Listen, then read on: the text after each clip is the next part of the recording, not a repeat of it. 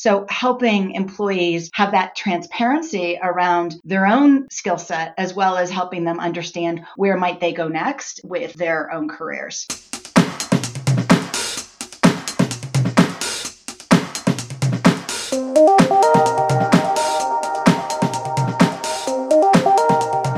So, hello and a warm welcome to a new edition of Die Lernkurve, the podcast for all fans of corporate learning and communication. We want to keep you up to date on what's going on in the world of digital communication and digital learning. Today's episode will be in English, uh, as you hopefully already realized, uh, but this is on an exceptional basis and has to do with our guest. Uh, today, we're trying to answer the question new skilling and upskilling. What is it all about? And I have a wonderful guest today, as just said, to help us answer this question. It's Heidi Spirgi, Chief Marketing and Strategy Officer at Cornerstone On Demand in Los Angeles. Welcome, Heidi. Great that you're here with us. Guten Tag, grüezi miteinander, grüß Gott. Eigentlich wollte ich mich in der deutschen Sprache vorstellen. Ich habe für drei Jahre in der Schweiz gelebt, aber das war vor 20 Jahren und ich bin sehr rustig. So I'm going to continue in English, Dirk.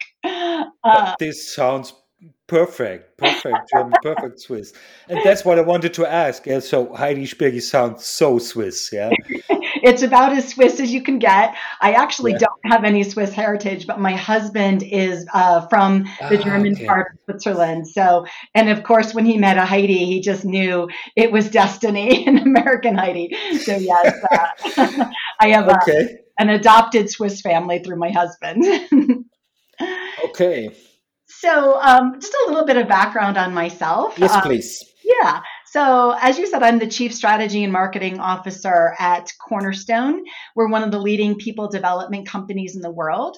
We're headquartered in Los Angeles, but we've had offices in Europe for over 15 years, and we've been in Germany for um, over 10.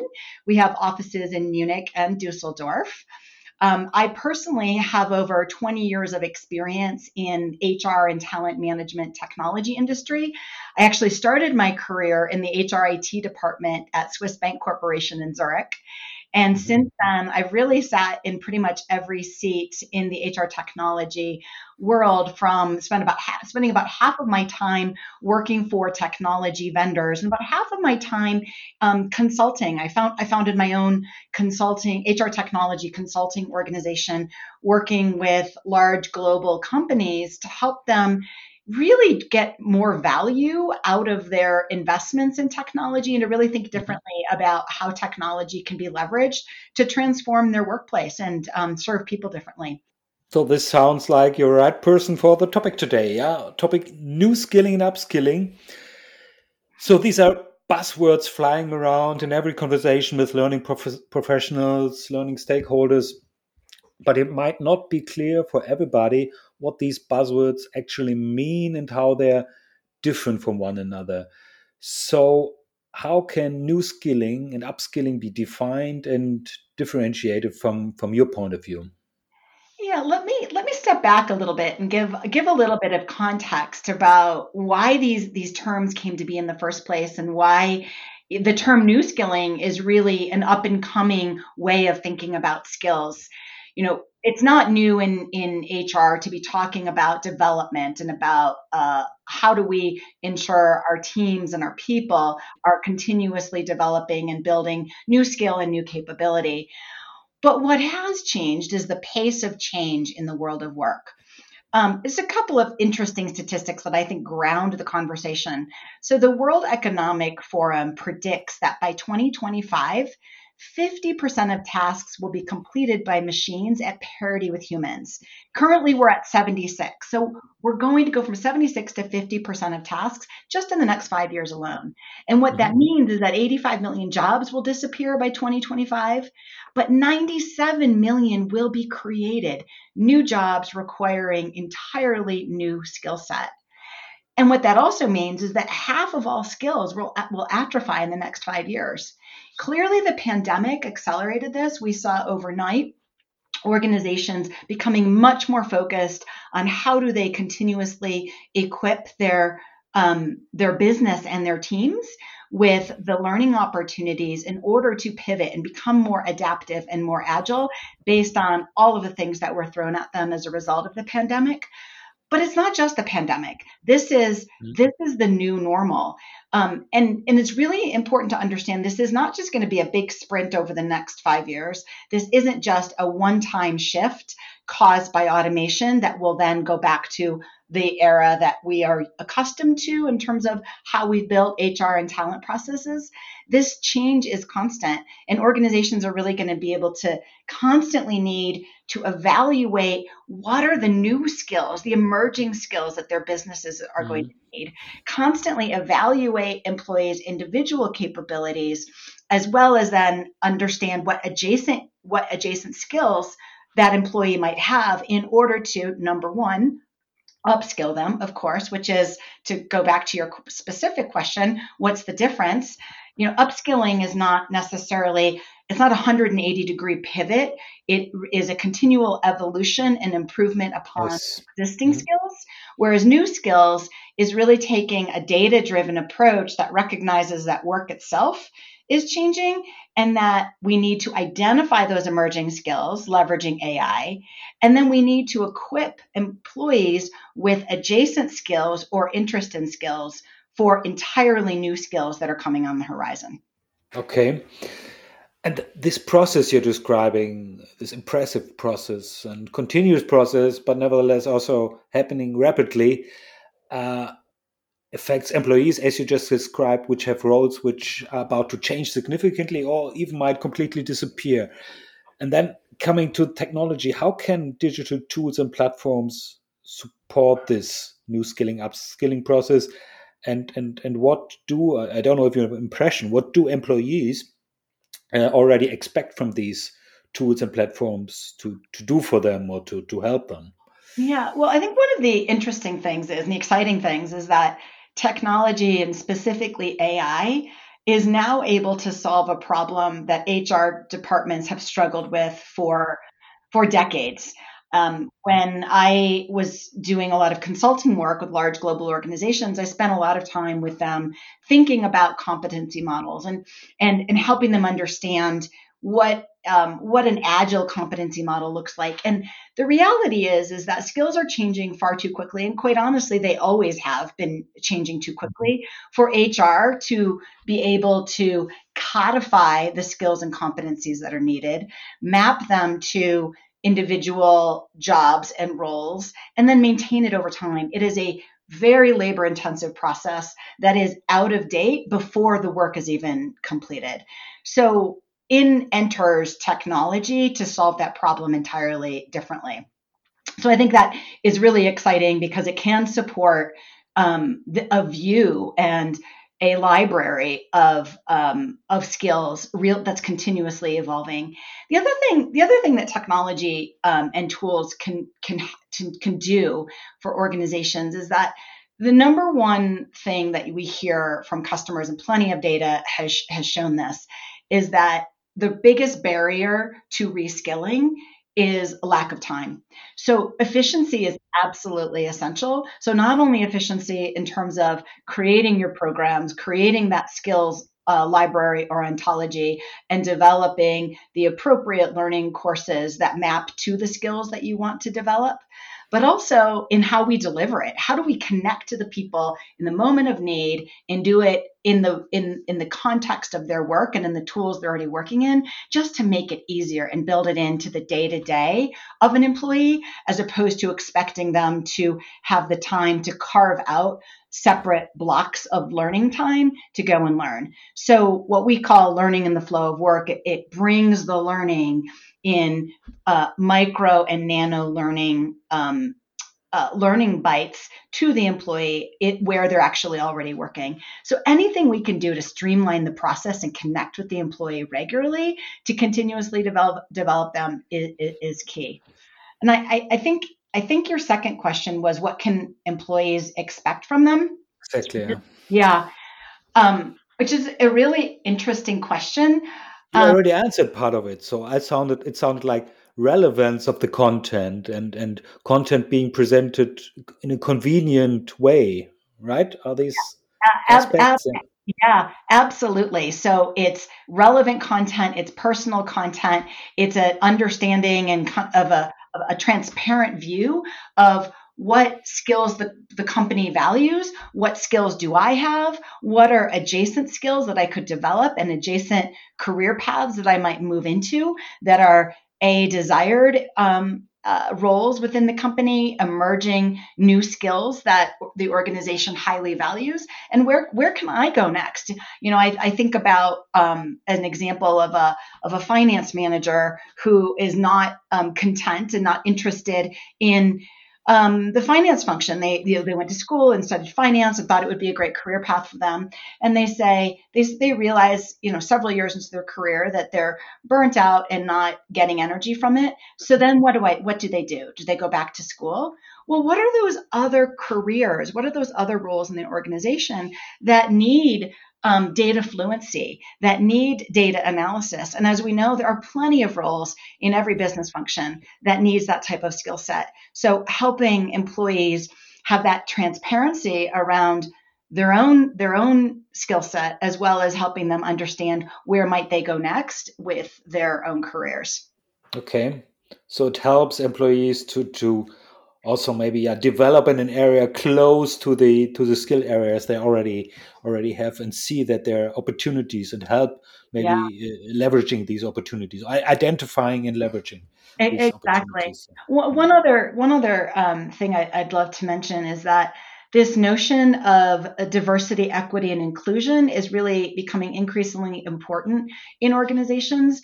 And one of the things companies struggle to do is to create equity which means um, providing to ensure ensuring that all people are seen for their uniqueness and their their skill sets and it's not just who you know and who you have relationships with. So it, it levels the playing field as well to a degree um, requiring less of managers and leaders to be able to ensure that everyone everyone is given an equal chance at a new opportunity and leveraging data and deeper insights into people and their skill sets that maybe they developed at pri- in prior jobs may not, may not have any, anything to do with their current jobs, but to ensure that we have full visibility into our talent um, and, and giving everyone an equal opportunity to to compete for new new jobs and new opportunities. This sounds kind of compelling, yeah, really. You already described some some uh, developments already in process, and experts say that 65% of first graders in 2035 will work in jobs which today, 2021, do not even exist yet. So, from your view, how can companies best prepare for this enormous wave of, of new skilling to come and prepare their learning strategy and, and everything else needed uh, uh, for that? Yeah. So first of all, that that's that statistic is um, is is terrifying. It's it's just mind-boggling it to think about that and to think about the fact that that is only 15 years from now, and it's jobs that literally don't exist today, and we can't even imagine what those jobs are, much less the skills that are going yeah. to be needed. And I think one of the things that's important is that it, as a result of that rapid change, what that means is that the skills and the education that people are getting through their traditional educational path are not going to be the skills that are needed when they're in the workforce. So, what does that mm-hmm. mean for, for businesses? Number one, it means they need to look for people who have the innate um, learning capacity and curiosity to continuously learn and develop new skills because throughout the course of someone's career, they will be what, what's going to differentiate the, those who those people and businesses that thrive and are successful from those who just struggle to survive are this ability, is this ability to learn, unlearn, and relearn. And so that's, I think, a, a, a hiring um, capability that we need to really keep at the fore of our minds as we bring people into the workforce. But just as, as importantly, it really puts um, learning and development and skilling initiatives at the heart of business strategy. Um, businesses will not be able to assume that they are going to uh, be able to acquire the skills through hiring people. They're going to have to build them on their own. so so some of I, I when I as I think about this and I work with our customers on the how and what and where do we go from here, I really think of kind of three uh, initial steps. Um, the first is you have to have a tool that gives you that single normalized view of the skills across your organization, regardless of geography, of language, mm-hmm. of hierarchy. It's a normalizing view of skills across your org. And that's the starting point. We, uh, we call that a skills ontology. Uh, you can call it a skills library, but it does need to be um, it, uh, built and based on, off of AI be, for all the reasons I shared earlier. It's too difficult to try to pretend that we can track these skills on our own. Mm-hmm. Um, secondly, you need to think about once you have your skills ontology in place, you need to connect those skills to learning. Uh, skills in and of themselves maybe are interesting, but unless you actually can do something with them and use them to continuously develop people, the skills are, become more a matter of curiosity than anything else. So you need to also, by leveraging AI, connect your skills library to smart development tools so that people, based on their skills that they are that they are developing, based on either improving um, performance in role or um, emerging skills that they want to develop um, for their next role they need to be able to that know what learning they can take. How do they develop those skills? Mm-hmm. so that connectivity to learning. And then the, the third the third thing i always recommend is to start start to think about um, skills beyond um, the connected connected tissue to learning but how, what experiences and projects and activities, really c- connecting skills to multiple things because we know learning, um, formal learning is only 10% of how people learn. So, how can you look at um, experiential learning through projects or gig work or even learning um, recommended learning activities and experiences that people can practice what they've learned from a learning course to in order to develop that skill so that and it, it is something of a maturity hierarchy, which I just just walked you through, and obviously starts with the the skills ontology. Next, you move into learning, and then lastly, you start to think beyond traditional learning into some of the experiential components of learning.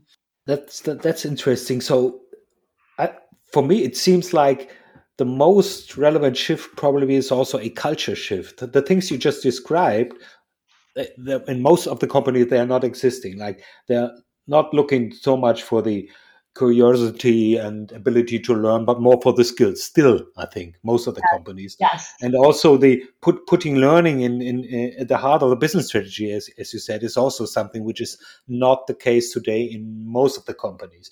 So, besides from the from the from the topics you described, also this cultural shift is really a big shift to to be done. Yeah. Yeah, it, it, it's it's massive. In fact, there there are days when I think I should um, go back to the consulting world and just help organizations with that because um, we all every every CEO knows how important reskilling is, but mo- to your point, most organizations haven't made that that that shift. Yeah and um, it's a really interesting one and it it it impacts job design as well because we do have to we do have to create capacity and expectation that people are are um, developing themselves um, and really Absolutely. holding people accountable to that looking at that as a measurement of performance because the business will not be able to thrive if people don't invest and make the time they have to make sure that they stay employable yeah, that's yeah, yeah. individual's responsibility. Yeah. You have to you have to earn, earn your right to continue to be employed yes. by developing yourself. Okay, one final question, uh, Heidi. You already mentioned AI, artificial intelligence. It's it's hot everywhere, also in skill management. So, what is AI already capable uh, today uh, of doing uh, today in skill management? You already briefly touched upon it. And what will, from your perspective, be future capabilities of AI in, in, in skill and talent management in a in a few years' time? Yeah, um, that's, a, that's a great question. So, so first of all, um, AI in, and probably the, the the most sort of breakthrough part of AI in HR right now is this ability to use leverage AI to build this skills inventory.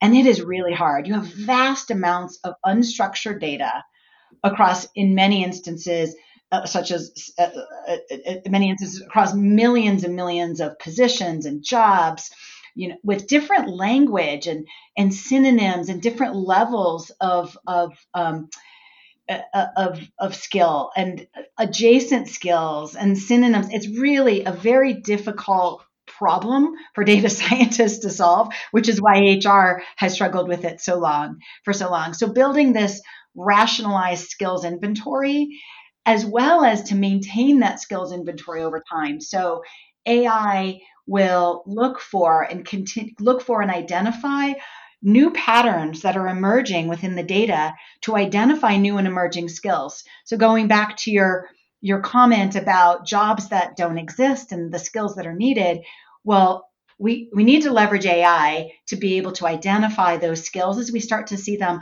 across a vast um, set of unstructured data. So I think that's pretty darn exciting. Secondly, AI is also leveraged in the matching. So if you think about a person's resume and how unstructured that data is and you and, and you as a hiring manager or as an internal manager you look at their job profile or their resume and you try to make sense out of it. And you kind of sort of begin to look at well these skills i think this person might have these skills and they might fit for these jobs. Yes but that matching is really tough and ai takes the does the work of the matching.